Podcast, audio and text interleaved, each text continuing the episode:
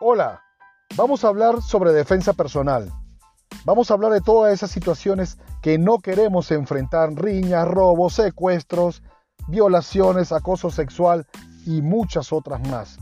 Son cosas que no queremos, pero lamentándolo mucho estamos expuestos a diario a ese tipo de situaciones.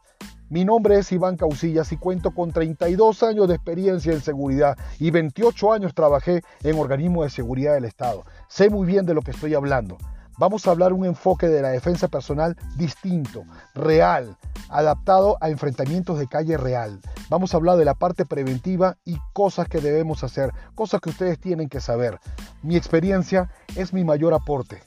Espero que continúen con nosotros y que aprendamos juntos. Un abrazo.